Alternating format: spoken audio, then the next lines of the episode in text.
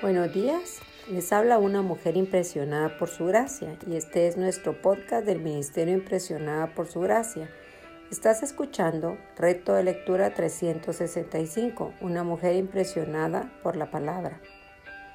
Continuamos con el día 93, el libro de Segunda de Samuel, capítulos 11, 12 y 13, el pecado más conocido de David. En el capítulo 11 encontramos tres personajes diferentes. David, porque David no estaba en la batalla. La Biblia dice que era el tiempo cuando los reyes salen a la batalla. Capítulo 11, versículo 1. Fue esto un pecado planeado más que una caída en el momento. Había constituido David una vida de comodidad y prosperidad. David también trató de ocultar su pecado con otro pecado al mandar a matar a Urias. El mismo hombre que escribió tantos salmos también escribió una carta para asesinar a un hombre justo. Betsabé, ¿por qué se estaba bañando al aire libre? Para poder ser vista. Se enamoró de David porque era un rey guapo y famoso. La Biblia mencionó que ella se purificó de su inmundicia, capítulo 11, versículo 4. ¿Era esto una actitud de hacer la ley extremadamente para justificar el pecado oculto? Ella mantuvo la ley en algunas áreas, pero no mantuvo la ley contra el adulterio. Urias, qué nobleza vemos en su carácter. Si comparamos el versículo 1, la respuesta de David, y el versículo 11 de la respuesta de Urias, vemos que las respuestas son completamente opuestas durante el tiempo de batalla. De hecho, Urias fue conocido como uno de los hombres valientes de David. Segunda de Samuel 23. No era un don nadie en el ejército israelita. ¿Con cuál de los tres te identificas?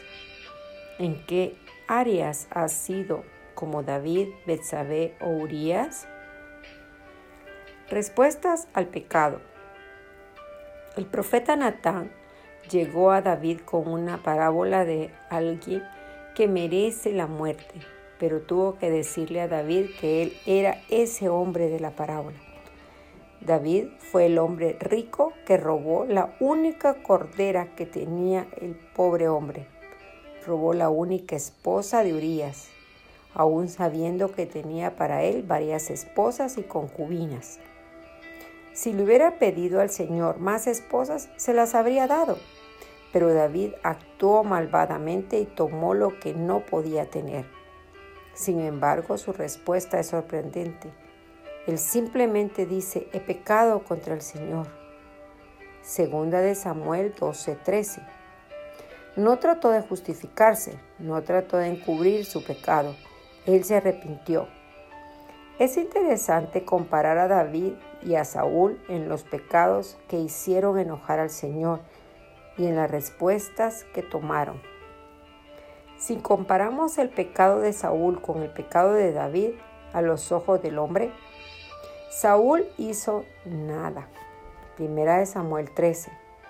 No podía esperar a que Samuel viniera y ofreciera sacrificios, así que lo hizo él mismo, algo que solo un sacerdote podía hacer. Primera de Samuel 13, 8 al 9.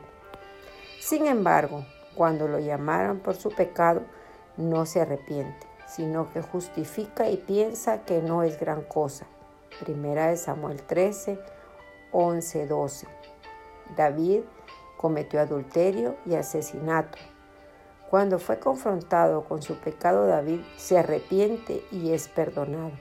El Señor ha quitado su pecado, no morirás. Segunda de Samuel 12, 13. ¿Cómo respondes a los pecados grandes y pequeños? ¿Por qué nos justificamos cuando nos confrontan? ¿Tienes un Natán en tu vida que te confronta con la verdad? Violación. Es asqueroso y cruel. Sí, está en la Biblia. Y sí es algo que Dios odia, pero que puede suceder a las personas más inocentes. Amnón el hijo del rey de David cometió ese horrible acto con su hermanastra. No es que Amnón esté justificado, pero seguramente la influencia con la que creció no le enseñó el dominio propio, ya que vivía en una casa con muchas madrastras, todas las esposas y concubinas de su padre, un hogar lleno de exceso sexual. Después de que Amnón obtuvo a Tamar, lo que más deseaba, ella se convirtió en lo que más odiaba. Y no fue amor lo que mencionó en segunda de Samuel 13:4, sino sensualidad. ¿Alguna vez has sido una víctima inocente del egoísmo de otra persona? ¿Conoces a alguien que haya sido abusado de esta manera? Gracias por escucharnos en este bello día. Nuestra oración es que Cristo viva en tu corazón por la fe y que el amor sea la raíz y el fundamento de tu vida y que así puedas comprender cuán ancho, largo, alto y profundo es el amor de Cristo.